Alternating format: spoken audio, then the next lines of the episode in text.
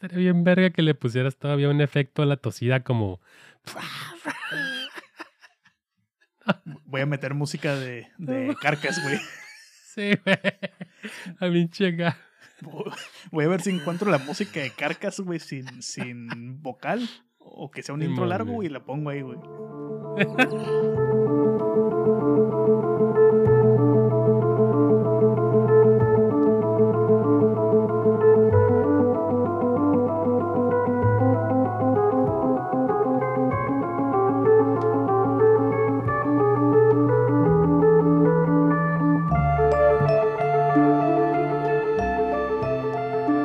Bienvenidos a un nuevo episodio de Para Dormir Después Podcast, un show semanal de libros y películas en donde en cada semana platicamos de aquellas grandes obras que nos han hecho quedados pegarnos. Ahora, ahora, y eso que no andamos pedos. Sí, eso que estoy tomando café, güey. Aguántame, aguántame. Déjala pongo aquí a un lado. Es que andaba pendejeando viendo tu pinche carota, güey.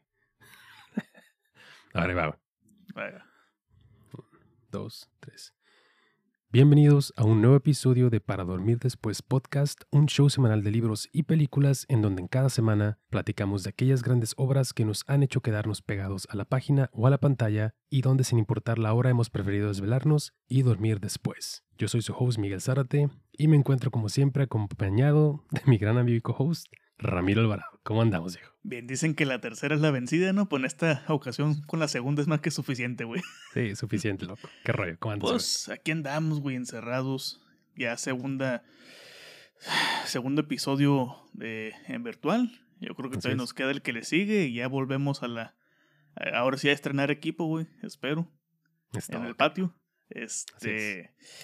Pues nada, güey, preparándome mentalmente, güey, para el, el empute que me voy a poner ahorita de acordarme, güey. Güey, hay una, hay, cada cierto tiempo hay una función, güey, en la que la raza debería dejarte andar como pez en el agua, güey. Y chingada madre no se pudo esta vez. Por lo menos en la primera, en la primera vista, ¿no? Una sola, güey. No les pido mucho, güey. Una de tantas. Una, güey, nada más. Y, y ni eso pueden hacer, güey. Neta. Ah, raza, güey. Se comportan como pinches animales. Es más, yo creo que un, un zoológico, güey, se portaría mejor, güey, en el cine que la gente que me tocó en esa pinche función, güey. Pero bueno. Ah, ¿De qué vamos a hablar, güey? ¿De cómo estás tú, güey? Para empezar, ¿cómo estás tú y de qué vamos a hablar? Muy bien, carnal. Este es otro lunes para los que no lo saben. Entonces, yo vengo saliendo a trabajar, pero pues aquí estamos con los deberes de podcast. Entonces, pues digo, hay un chingo de jale, hay un chingo de cosas por hacer, pero pues aquí estamos semanalmente, por lo menos grabando. Ya después vamos viendo cómo van siendo los episodios. Pero pues viejo, yo sé que es algo, es algo especial para los dos, pero es más especial para ti, güey. Entonces, ¿por qué? Pues dinos mejor tú, güey, de qué vamos a hablar, cabrón. Cuentan que hace muchos, muchos años, güey, en un reino subterráneo donde no existe el dolor ni el sufrimiento, un ser de luz que cuenta la mitología que huele a hot cakes, güey, y que él sí es profeta en su tierra, llamado Guillermo del Totoro San, nació hace muchos años en la ciudad de Guadalajara, güey, y chingos de años más en el futuro nos traería en, el, en este caótico fin del 2021, bueno, cuando, el año pasado en los Estados Unidos, y aquí iniciando el 2021, el 2020 temporada 3, como habías comentado, nos trajeron ni más ni menos, güey. Y para terminar con este enero eterno, Nightmare Alley, su versión de la adaptación de aquella novela llamada igual Nightmare Alley, que tiene una versión que se rodó en los mil nove- 1940 y cacho, que es un, 47. ujú. 47, que es un noir en toda la regla, y que es muy buena y muy raro, güey. Pues en esta ocasión, este episodio será sobre su versión nueva, la versión de Del Toro. Y no podía ser una película más del toro, pero que al mismo tiempo se siente nueva dentro de su filmografía, pero sin perder su esencia, güey, sin seguir, sin perder lo que es él, güey. Y yo creo que, como puse en Letterboxd, película tras película, desde que él inició nos había dicho que el verdadero monstruo es el hombre, el hombre. Y hasta esta película nos está presentando por fin, güey, su verdadera primera película sobre monstruos. Así es. Sí, eh, digo, yo nada más me gustaría quitar el elefante del cuarto, como dicen por ahí. Creo que esa es la mejor película de Guillermo del Toro desde el laberinto del fauno, por lo menos para mí. Creo que es la película que se me ha hecho más redonda, no solamente desde la concepción del guion, sino ya llevando la puesta en escena, la producción y el producto final. Creo que se ve espectacular, el ritmo es espectacular, La música muchas veces ni siquiera como que pierdes el sentido de la misma de tan bien ambientada que está. Está terrible, está, iba a decir terrible, pero, más bien estaba pensando en la expresión terrific, que es como chingoncísimamente casteada. Creo Pasada de riatas, over the dick. ándale. Fíjate que eh, había escuchado, o digo, en la, persona a la que se le pichó el, el papel principal, pues había sido Leonardo DiCaprio pero creo que Bradley Cooper en el papel de Stanton Carlyle queda perfecto porque es este cabrón que es la efigie del actor principal de Hollywood, ¿no? Este cabrón guapo, güey, eh, el güey que puede hacer los papeles protagónicos de diferentes géneros, pero aquí lo vemos en varias facetas que lo hacen, que creo que es uno de los mejores papeles de, su carrera, sin, sin lugar a dudas. Y qué bueno que no fue Leonardo DiCaprio, güey, porque creo que ya tiene bastantes añitos en los que ya no lo podemos ver como Leonardo DiCaprio actor, güey, ya nada más es el güey loquito este que quiere salvar a la vaquita marina, güey. Y nomás no puede y anda trepado en sus mames ambientalistas, güey. O por lo menos no, no lo ves como el... O sea, yo, yo no batallaría un poquito para ver a, a, DiCaprio haciendo este tipo de jales. Creo que en Once Upon a Time in Hollywood le queda porque es un actor, güey. Un actor que viene de más a menos. Una especie de emulación a la vida misma. Pero para este caso creo que quedó muy, mucho más ad hoc Bradley Cooper. Si se, hubiera visto, si se hubiera visto acá como Leonardo DiCaprio tratando de interpretar un papel. Aunque, aunque en la película le gustan las morras de sus eyes, güey, entonces hubiera habido un pedo ahí. Sí, sí. Eh, eh, eh, creo que es la, la, mayor mentira en Don't Look Up, ¿no? Exactamente, exactamente. pues Nightmare Alley, güey, ¿qué nos narra, güey? No me acuerdo cómo se llama el, personaje, pues, ya empezamos mal, güey. Stan, Stan. Stan, sí, cierto. ¿Cómo inicia, güey? No es spoiler, güey, porque sale en el trailer también. Está Stan en una casa con el sin techo, bueno, sin piso, en, un segmento de la sala arrastrando una cobija y que la echa en el agujero, prende un cerillo, se incendia la casa y él sale caminando como película de Michael Bay, güey, nomás que sin explosiones de fondo. Y pasamos a una toma muy Terrence Malick, güey. De su primera película, güey. Days of Heaven, ¿no? Days of Heaven, que dices, uff, ya empezamos bien, güey. Es como el, Terrence Malick bien hecho, güey, de la actualidad. Ándale. Y después de eso, ¿qué sucede? Se trepa a un camión, se queda dormido cual Ramiro saliendo de, de Valle de las Palmas y despertando en Tecate. Nomás que se despierta en un carnaval. Y pues llega de noche, llega a echar talacha, güey. Le pagan, ¿qué? 75 centavos, güey, por. Por.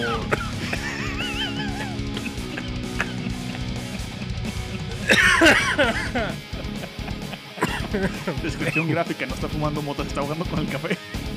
No, es que está tomando el café y me, y me, empecé a acordar de, del, del enanito, güey. Perdónenme, güey. Perdón, güey. Toda la raza, este. este del mini perdón, perdón. esto se queda, güey. Esto queda, güey. Dale, cabrón. Entonces llega, llega al. llega al. al carnaval, güey. Bueno, así es, carnaval y lo vemos entrar a una exhibición, güey, de freaks, bueno, de, de un salvaje. Y aquí quiero hacer una comparación con la versión del 47, porque en la del 47 al salvaje le, avientan una gallina y nunca vemos cuando la mata. Escuchamos. Y no escuchamos muy claro. Acá vemos cómo mata la gallina y cómo le arranca la cabeza. Y me gusta porque es del toro diciendo, ¿sabes qué? Aquí va a ser crueldad como debe de ser, como nada más desde el toro sabe, güey. Como decía Alejandra precisamente, que también ya la vio, que no le molesta la violencia desde el toro, porque sabe cómo mostrarla, es muy elegante. No se corta, pero es muy elegante, no la muestra con morbo, la muestra como algo que es necesario para la historia. Sí, y digo, tiene también que ver mucho las convenciones de la época, donde no se podría mostrar este, también cosas bastante, bastante gráficas a pantalla, pero ah, por el código creo que habla, exactamente, pero habla mucho también de la madurez del toro para hablar no solamente de la violencia que se ve en pantalla, sino cómo es que se perpetúa la violencia, ¿no? El, comentario que, acabas de hacer, eh, aquellas escenas realmente violentas de la película tienen una razón de ser y tienen un peso en la trama y en el desarrollo de los personajes. Y son muy puntuales aparte. Simón, este, vemos este, este momento que da pie como tal al, al monstruo, a lo que conocemos como el monstruo, y creo que también es una alegoría a que si bien estamos tan acostumbrados a que el cine del toro esté manchado por aquí por allá de temas eh, fantásticos, en donde realmente hay un involucramiento de personajes monstruosos por su naturaleza, en este caso, como dices, los monstruos son los seres humanos y son los seres humanos previos o antes a un episodio que los ha hecho convertirse a. Vemos todo tipo de monstruos en esta caravana de, de gente dedicada al circo, al- a la magia, a, a- a varias disciplinas, varios oficios que tienen cada uno. Y que Y pueden ir de llamarlos de muchas formas, ¿no? desde la perspectiva de freaks, como otra a monstruos realmente, ándale, otra referencia también, como a aguas no te vayas a ahogar. No, ya. Como, como a monstruos en el sentido en el que Del Toro lo, lo marca perfectamente, que es la maldad hecha hombre, güey. O Exacto. mujer en todo caso. Y cómo la decadencia total, güey, llega. Y cuando llega, llega bastante fuerte, güey. Como ese último tramo, precisamente. Sí. Eh, hace rato comen- comentaba que el, el cast es, es fabuloso. Me parece que se pone al tú por tú a, a varios de los grandes casts de los últimos años. Eh, tenemos a Kate Blanchett haciendo la de, de Lilith Rither. Tenemos a Rooney Mara como Molly, a. Tony Collette como Cena, Willem Dafoe como Clement, Richard Jenkins como este adinerado cabrón que está empecinado en volver a ver a su esposa o a su mujer que falleció hace muchísimo tiempo. Tenemos el regreso, por supuesto, de Ron Perlman. Uf. Tenemos a David Strahan, etc. Ya está muy viejo, güey. Ya, ya no, ya no lo veo como Hellboy. ya- necesitamos un Sí, Hellboy güey. 3, pero ya está muy viejo. Pero todavía lo. Esos, tran- esos putazos, güey, que pega, todavía te sientan, güey. Entonces, eh, eh, vemos tantos personajes y a la vez creo que Del Toro sigue siendo este guionista que sabe darle momentos, quizás no de tanto. No de tantos minutos, pero sí bastante puntuales para que se haga notar y para poderlos volver a usar a lo largo de su historia. Digo, no, no, no podemos obviar que la película dura más de dos horas y media, pero vuelvo a lo mismo. El ritmo es fabuloso, el ritmo, el ritmo es espectacular. Hay momentos en donde cuando pareciese que la película empieza a ponerse un poco no quiero decir lenta ni aburrida, Densa. pero quizás, quizás un poco más densa, que esté involucrando más entre la dinámica de dos personajes, ahí te suelta un pequeño elemento que hace que vuelva a captar tu atención, güey. Dirían Y- por ahí, güey. Eh, un famoso filósofo griego, güey. Hay momentos para leer poesía y momentos para boxear. Exacto, güey. Pues aquí, aquí balanceó perfectamente la poesía y el boxeo, güey. Sí. Que, eh, quería comentar, güey, que uno de los, de los temas que más me gusta de la película es el de los ciclos de los personajes, ¿no? Y no solamente el ciclo que va del lado A al lado B, sino esos, esos elipses completas, güey, que muchas veces tienen los personajes entre alegorías que dan más allá de una sola historia. Vemos a Del Toro autorreferenciándose, no solamente de manera puntual y gráfica en la película, como cuando William Defoe le está mostrando estos frasquitos, güey, con... El espinazo del diablo, claro que sí, Exacto, güey. Aquel eres- momento Crimson Peak también, güey. Con, con la nieve. es, con eh, la ni- hasta, hasta hay momentos muy cronos, güey. Y que son también muy, muy, muy, muy puntuales. Y creo que de la que menos vi es de em, El laberinto y The Shape of Water. Son de los que menos vi. Referencias. Totalmente. Pero ah, el que yo quería este, darle un poquito más de, más de énfasis, que digo, tiene mucho este, que ver porque es mi, aún sigue siendo mi película favorita de Memo Delto, es El Espinazo del Diablo. Digo, no solamente a, a los fetos o los embriones en, las, en, las, en los Que es un fantasma. Ajá. Justamente, güey. Ese evento condenado a repetirse, güey. Esa parábola del mal oscura, güey. Ese instante Que- congelado en el tiempo. Claro, güey. Como, ¿cómo dice? Como... Como ámbar. que- Ajá. Como un insecto. Como un insecto en ámbar. Exacto, güey. No, Sí, sí. O sea, habla mucho del viaje que va a emprender nuestro personaje y cómo Del Toro lo va sembrando desde el inicio, güey. A, a través, sí, de la narrativa de la película, pero también a través de varios momentos en los que tú sabes. Digo, depende qué tan. Creo que aquí va, va bien el comentario mamador, pero creo que depende también de qué tan habituado estás para ver ese tipo de historias. Creo que puedes darle un poquito de anticipación a cómo va a cerrar la película. A mí me gustó mucho, digo, sin meter spoilers porque no es el fin del episodio. La película acaba de salir.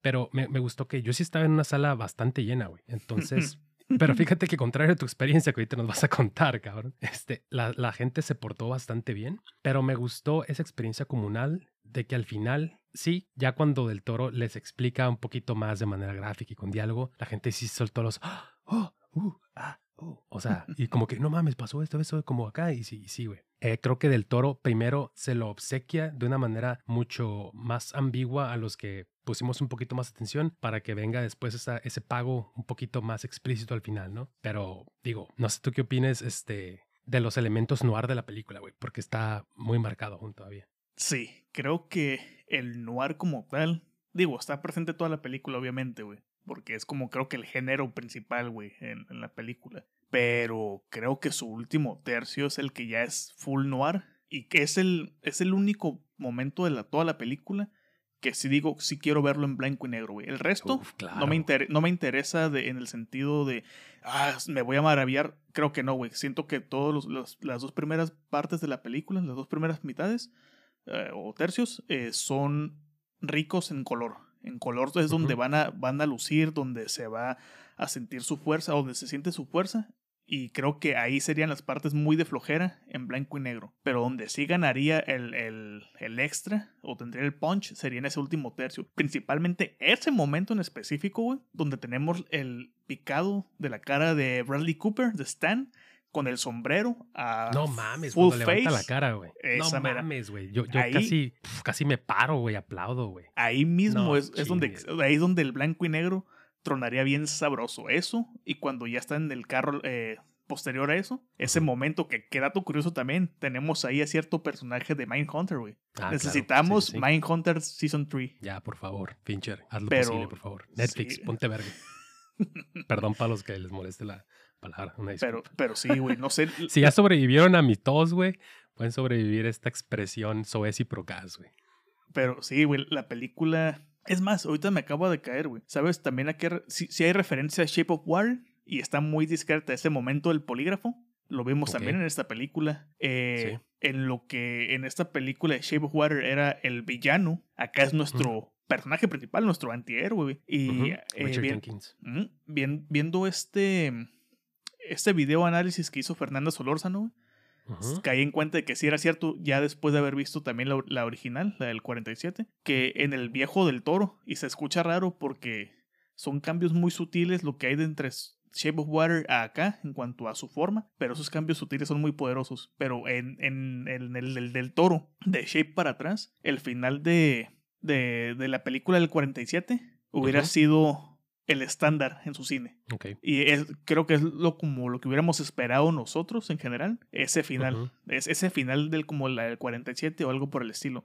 No obstante, el nuevo fin, el final que tiene esta película es donde creo que se marca totalmente la nueva etapa desde el toro. La madurez, ¿no? Y donde siento que vamos a seguir viendo más películas de ese estilo, donde los monstruos ya son los humanos completamente, exceptuando Pinocho, obviamente, pero, pero que ya, uff, ese, ese teaser se ve muy bueno. Pero creo que ya sus monstruos de aquí en adelante van a ser los hombres. Creo que ya llegó a su etapa Cronenberg, donde pasó de, la, de lo explícito de la carne a Long Live the New Flesh, pero psicológicamente. Y eso me agrada mucho, güey. Me agrada mucho esa evolución. A mí también. Sí, sí, creo que lo que dices tiene mucho sentido. Ese final, quizás el, el, del toro de hace varias películas hubiera, hubiera sido, hubiera filmado de otra forma. este, el toro es, es un poquito más misericordia, ¿no? Hasta cierto punto. Es, hay, hay mucho más peso a las acciones. Y fíjate que está. Llega y le dice George Martin, hazte la fregada para allá. Yo sí voy a ponerme cruel. y que duele. Te va, a fumar nati. Este, fíjate que estaba pensando que no solamente los, los eh, los personajes que vemos en pantalla tienen un, un final eh, hasta cierto punto em, trágico, la mayoría de ellos. Digo, no nada más por, para aventar la bolita al... Creo que todos tienen el final que se merecen. Sí, totalmente. Pero a lo que iba es que vemos también el, el peso de... hay, algo en el, cine del toro que se siente mucho de los ochentas y que no, no, no deja de sentirse así, porque es, es, este cine en donde se le empezó a dar un uso cada vez mayor y de más relevancia a los props, a la utilería. Y hay un, hay un artefacto aquí en esta película que digo, eh, lo vemos desde la primera escena, la que mencionábamos al inicio de este episodio, y es un artículo que le pertenece a su padre. el, padre con el que tiene una, una relación que digo, nunca los vemos como tal más que unos momentos platicando, pero sabemos que fue una relación bastante difícil y tortuosa. De hecho, sabemos que fue así porque es a través de otros personajes, sobre todo del de Tony Colette y de su esposo, que él se deja abrir un poco. Entonces, él había algo que, a pesar de que había cambiado tanto, a pesar de que había subido su estándar en la sociedad y en su acto como este showman que es, había algo que lo, que lo había mantenido con él desde siempre y era su reloj. Pero a final de cuentas, como son los ciclos en, los, en las películas del toro, eh, hay, llega un punto de no retorno, güey. Y llega un punto donde el toro es capaz de hacerte sentir algo, güey. El reloj, precisamente, güey, Cronos. Simón. Es donde más hay engranes, güey. No, no los vemos, pero lo escuchamos, güey. Y creo que otro momento también de engranes eh, es eh, el, la oficina de Clay- que Kate Blanchett, la, la psicóloga. Lilith. Ajá. Lilith, güey, aparte, güey. Aparte. Se llama Lilith. Aquí podemos tirar conexión con Evangelion y con la Biblia. pues También y también gran con fan el, del toro de, de ambas. Claro, claro que le mama, güey. Y te digo, también ahorita nada más metiendo un- mi, mi cuchara, güey, pues digo, Lilith siendo esta figura este, que representa lo sexual, el deseo, güey, en contraposición con, con Mary, con Molly, ¿no? Se llama Mary, güey. O sea, que es, es esta figura pura, güey, esta figura este, que es eh, que come chocolates, güey. Y Y, Lily la tienen que totalmente rescatar, corrompida, güey. Ajá, que es, es- eso otra vez volvemos a los, a los tropos más, mm, no sé, de- Elementales. Ajá, elementales del cine noir, güey, que es esta figura de la mujer, la femme fatal, güey. Y Entonces, vaya que es femme fatal, güey. Claro, güey. Digo, uno podría decir que la película se trata acerca del rencor de la mujer, güey. Cómo son cabronas, güey. Porque se, se nos vamos a la chingada, güey, cuando pasa así, güey. Pero no. No, no, no nos dieron nuestra Carol 2.0, pero casi. tan como una escena nomás con chingada. No, no, pero me bueno. refiero, pero digo, en ese sentido no están juntas, más que en una escena, pero como que sí hay todavía ese cubole que hay, nomás que es Blanchett y, y este Cooper, güey. Simón. Que hablando claro de que sí. Cooper, agente Cooper, El Agent Cooper, güey. Claro. pero sí, güey, no sé, eh, ah, volviendo a, a Cronos, cuando muestran el grafógrafo, grafógrafo se llama, ¿verdad? La, la madre esta. Dije, ok, volvemos a los engranes. Sabemos, güey, que a Del Toro le gustan los engranes. ¿Qué otro elemento tenemos aquí? El tarot, güey. Ah, claro. El tarot es muy importante a lo largo de toda la película. ¿Por qué? Porque desde el momento en el que se tiran las cartas, se cierra el destino, güey. Exacto. Tal cual. Así, no, no hay para dónde correr, güey. Aquí aplicaron el cuando te toca, te toca. Y cuando no te toca, aunque te pongas, güey. Ajá, o aunque te, aunque te muevas, que en este caso Bradley Cooper dijo, pues, intentando es hacer esta, esta metáfora de puedo cambiar mi propio destino volteando la carta. Güey. Y no. Eh, en este universo que te tocó vivir, que te tocó ser concebido, no puedes hacerlo, güey. No se puede decir. Es más, si la volteas, te jodes más de lo que te ibas a joder inicialmente. Ándale. Pero Está sí, güey, es, es este. ah, No sé, güey. Me gusta también el, el cómo. Cuando regresa a esta oficina, güey. Volviendo sin hacer spoilers. Que hay esa interacción donde le dice. Ah, me vas a chantajear. Es que un, un cabrón conoce a otro cabrón, güey. O sea, un, Ujú. un- un estafador identifica a otro, Se otro sabe. estafador, se sabe, güey, se huelen, se sienten. Entre lobos, güey, se... Es el verdadero sentido de arácnido, güey. Entonces, Exactamente. y cómo, cómo empiezan a, a enmarañar su plan, güey. El cual puede ser infalible posiblemente. Y luego cómo causa ruido de que una parte busca el dinero y la otra parte le vale madre el dinero, güey. Hasta que nos damos cuenta que es lo que realmente le interesa. Exacto. Y no sé, güey. La, la neta, la, vi la original. Me gustó. Se me hizo lenta para durar dos horas. Un poquito menos de dos horas. Entiendo el, la época en la que se grabó. Entiendo el código que estaba de censura. Es muy buena película. Me gustó bastante. La volvería a ver. La quiero en Criterion Collection. Pero la neta, ponme la de Del Toro, güey. O sea, me quedo con la del Toro. Es, es, es mi momento Suspiria. La de Argento me gusta, pero prefiero la de Guadagnino. Es más cerca a mis gustos. Exacto. Fíjate que si lo hubiera visto un poquito antes, no sé si hubiera entrado a, a- a mi top, porque mi top creo que tiene que ver mucho más con estos, estos gustos adquiridos que tengo ya y el, el tipo de cine que más me llega, pero sin duda alguna creo que es una, es una de las mejores películas de 2021, güey. O sea, yo salí súper feliz, súper satisfecho, güey. Yo salí súper encabronado. A ver, cuéntanos, güey. Ya no hay que posponerlo más, güey. ¿Qué Bueno, chingados pasó, güey? eh, como último, eh, también hubiera entrado en mi top. La neta, hubiera entrado en mi top, pero hubiera quedado en quinto lugar, güey. Hubiera destronado a Toon. ¿Por qué? Porque sí. Sí me gusta, güey. Sí me gustó. Me encantó la película. La amé, neta. O sea, la, la, la amé. Pero. Pero Siento falta una que. parte, ¿no? No, si- siento. No, no, no, eso no tiene nada que ver, güey, con Dune. Hablo de, de, de la Nightmare Alley. Siento Mm. que necesito volverla a ver en condición para apreciarla en todo su esplendor. ¿Por qué, güey? Porque resulta que el jueves que se estrenó la película, yo la vi aquí en playas, la vi en la función de las 9.40 de la noche. Uno entendería que en un cine, un cine local, güey. O sea, Cinépolis, pero cine local a fin de cuentas, el de playas. Un cine chico. Una película de 2 horas 20. De Guillermo el Toro. En inglés con subtítulos. A una hora ya muy noche. La sala tendría que estar o sola. O si estaba llena. Con gente que iba a ver la película. O sea, que iban a lo que iban, güey que no, no iba a haber gente desperdigada y como que, ah, es película doblada. O va a haber cualquier persona ahí que se metió porque era la que le cuadraba o lo que sea. Ay, güey. Mira, para empezar, había una pareja detrás de mí. Bueno, quiero recalcar, me molesta que haya gente a mi alrededor, güey, en general, en el cine.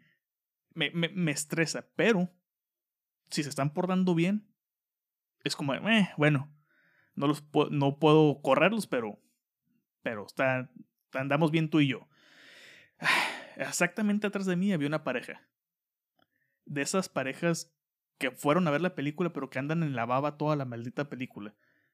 Que escuchas. ¿Baba literal? O sea, compartiéndola o No, no, no, no. En la baba de, de que están viendo, pero no están viendo, güey. están viendo, pero no están observando, más bien.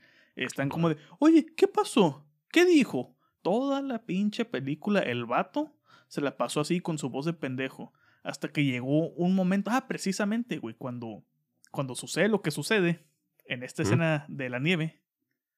Con este, con el, que vemos después la toma de Bradley Cooper completa.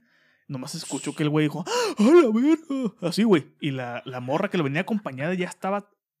La morra como que, como que nos conectamos en el odio hacia el vato en ese momento. Que le dijo, ya, Raúl, por favor, cállate. Así, harta. Raúl, güey harta, güey, le dijo que se callara. Luego, en la sala que me tocó, son de esas que están divididas en dos. Yo agarré. Chingado, madre. Sí, yo agarré la tercera fila de arriba hacia abajo en pasillo. Del lado y del lado izquierdo. Del lado derecho, en la fila de hasta arriba, la primera fila, como a mitad de la fila, había otra pareja que se la pasó hablando, güey, como si estuvieran en el pinche mercado. Toda la pinche película. Luego, de la misma lado y derecho, sobre el pasillo, tres filas debajo de mí, que me quedaba al puro tiro del ojo, güey. O sea, ni siquiera. no mames, ni, en mis mejores relaciones he tenido un tema de dos horas y media de conversación, güey. Qué chinga. y luego en el cine, güey. No, no, espérate. Ahí viene lo peor, güey. Así a puro tiro de la vista, güey, que me quedaba perfectamente en el radar. Un señor que subió las pinches patotas en los asientos enfrente. Aparte me estorbaban las patas, güey, porque las veía porque distinguía los zapatos. O sea, el color de los zapatos lo distinguía.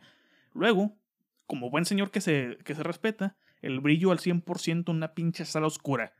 Por supuesto. Desbloqueando el teléfono cada 3 o 5 minutos y usándolo como otros 10, güey, así de...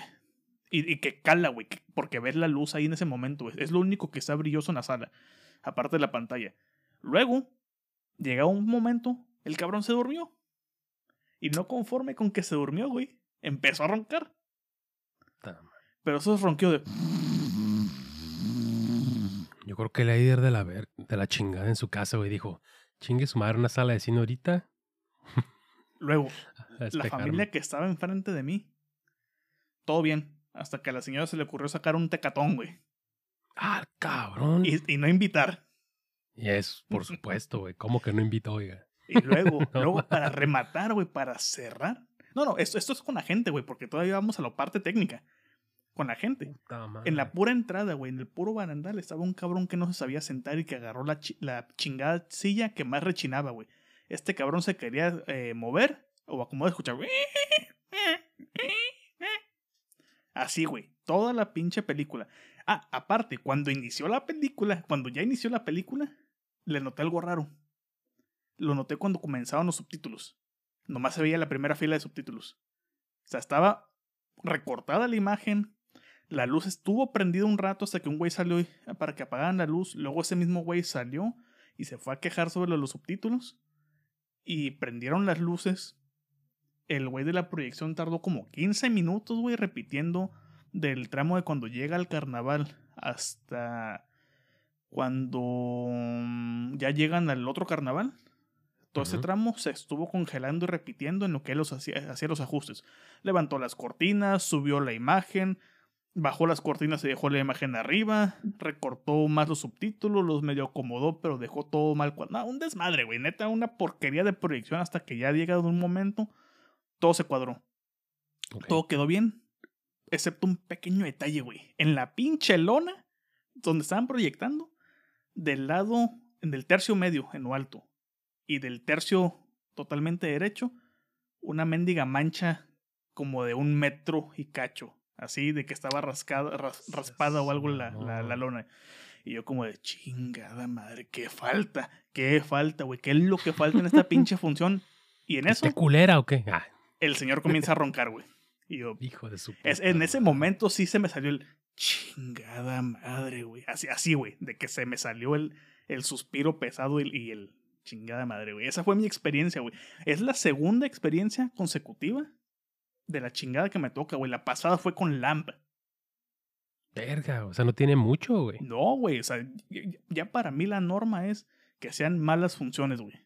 Pésimas funciones. La gente portándose de la chingada, güey. Yo ya estoy así de no volver a ir a una pinche sala de cine en mi pinche vida, güey. En sala comercial. Así, güey, así de nada, de nada, güey. ¿Por qué? Porque neta no saben comportar, güey. Las disfruto más en mi casa, aunque tenga una tele pitera, güey, en mi cuarto de perdidas aquí estoy a gusto, güey. Estoy en pijama, a gusto, sin que nadie esté dando lata, güey. Es que, güey, ya le están pidiendo demasiado al espectador mexa, güey. Antes solo le pedían que se cayera el hocico, güey, y guardara el celular. Ahora le están pidiendo, güey, que se ponga un cubrebocas, entonces ya eliminas una, güey. Y le están pidiendo también, güey, que, que no trague, o sea, que, se, que, que si va a comer, coma y luego se ponga el cubrebocas. Entonces está pensando también, entonces ya estás eliminando las otras dos, güey. Solo puedes pedirle máximo dos cosas al espectador mexa, güey, porque no pueden más, güey. Que no entren a la pinche sala, güey. Eso, eso, eso les pido, güey. Pórtense bien, güey. Es que, güey, neta, es, es, es insufrible, güey. Ya es tiro por viaje, güey, neta.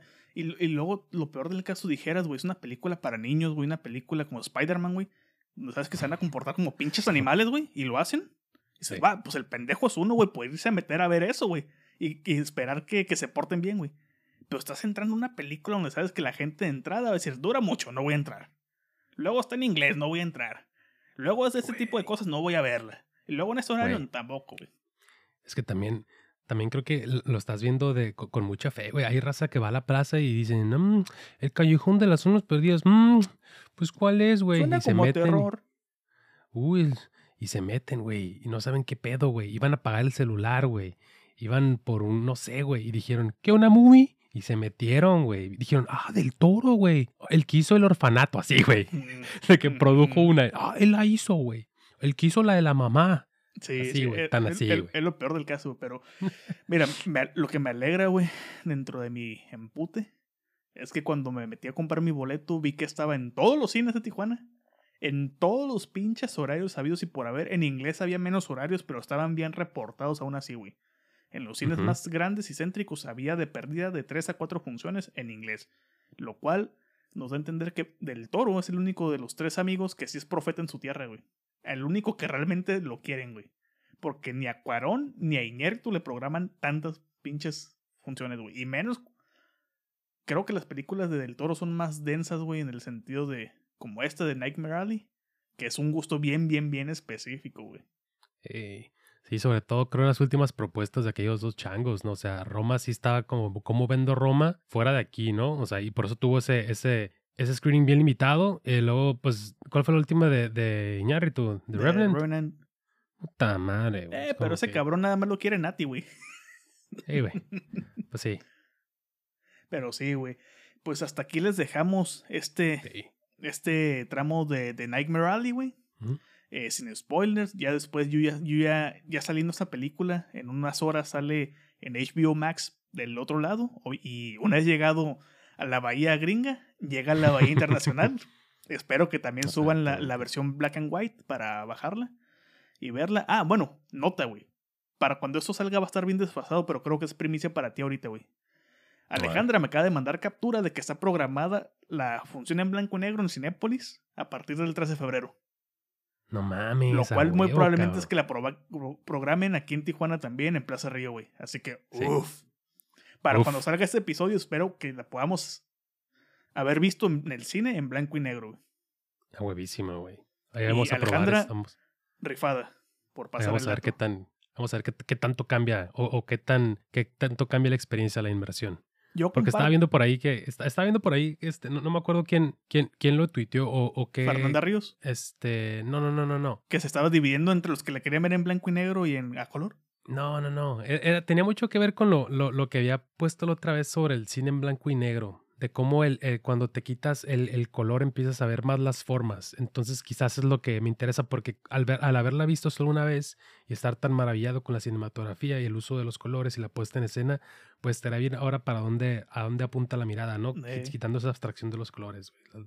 Yo creo que esta película no va a ganar en blanco y negro. En general va a perder sus dos primeras ¿Quién partes. sabe?